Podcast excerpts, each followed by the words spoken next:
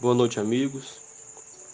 Vamos começar mais o Evangelho sequenciado do coletivo Girassóis Espíritas pelo Bem Comum.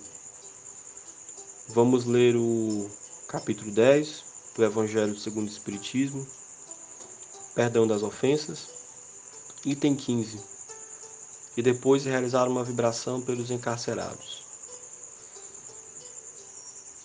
O texto começa assim. Perdoar aos inimigos é pedir perdão para si mesmo. Perdoar aos amigos é dar-lhes provas de amizade. Perdoar aos inimigos é mostrar que nos tornamos melhores. Perdoai então, meus amigos, a fim de que Deus os perdoe. Pois se fordes duros, exigentes, inflexíveis, se fordes rigorosos até mesmo com uma pequena ofensa, como quereis que Deus esqueça que todos os dias tendes grande necessidade de indulgência? Ah, infeliz daquele que diz: Eu não perdoarei nunca, porque pronuncia a sua própria condenação. Quem sabe se, mergulhando em vós mesmos, não descobrireis que fostes o agressor? Quem sabe se, nessa luta que começa com um simples aborrecimento e termina numa ruptura. Não destes o primeiro golpe, se não vos escapou uma palavra ferina, se usaste de toda a moderação necessária, sem dúvida, o vosso adversário está errado ao se mostrar tão suscetível. Mas esse é ainda um motivo para seres indulgentes e para não merecer ele a vossa reprovação. Admitamos que haveis sido realmente o ofendido numa dada circunstância. Quem diria que não haveis envenenado o caso com represálias e que não haveis feito se transformar em questão mais séria, o que facilmente poderia ter caído no esquecimento? Se dependia de vós impedir as consequências e nada fizestes, sois realmente culpado. Admitamos, enfim, que não tenhais nenhuma reprovação quanto à vossa conduta.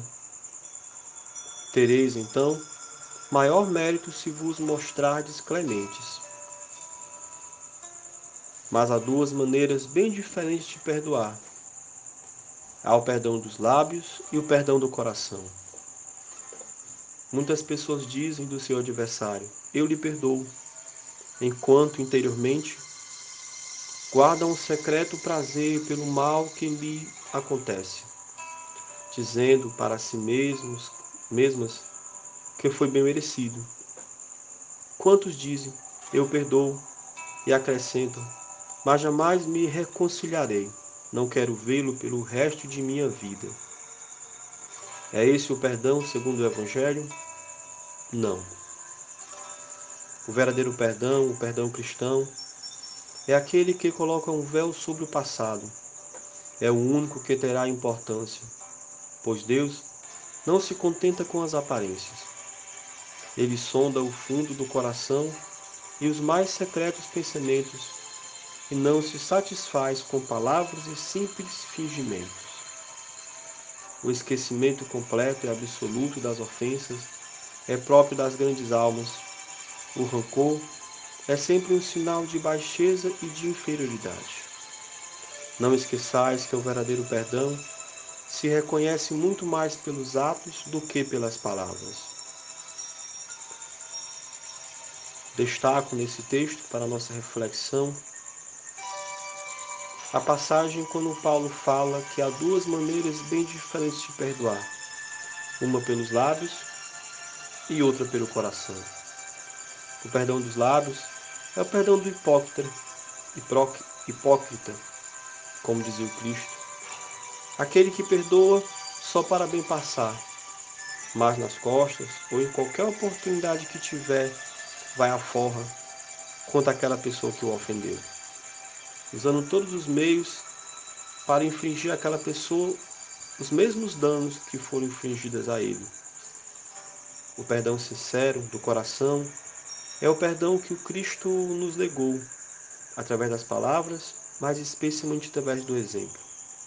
Cito, para nossa reflexão, a passagem do seu desencarne, quando estava na cruz, nos seus últimos suspiros de encarnado. O Mestre olha para o céu, conversando provavelmente mentalmente com o Criador, e fala, em alto e bom som, para aqueles que ele estavam a escutar: Pai, perdoai-lhes, porque eles não sabem o que fazem.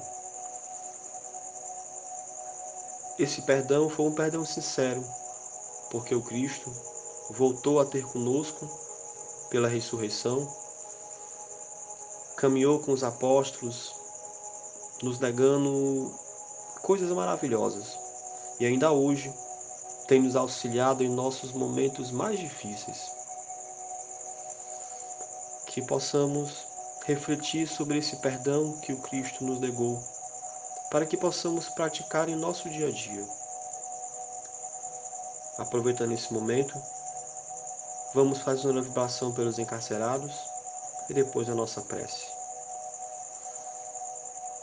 Querido Senhor, rogamos o vosso amparo para os nossos amigos encarcerados, tanto os encarcerados das prisões, como os encarcerados das imperfeições se podemos assim dizer, pois o orgulho, a vaidade, a inveja são prisões.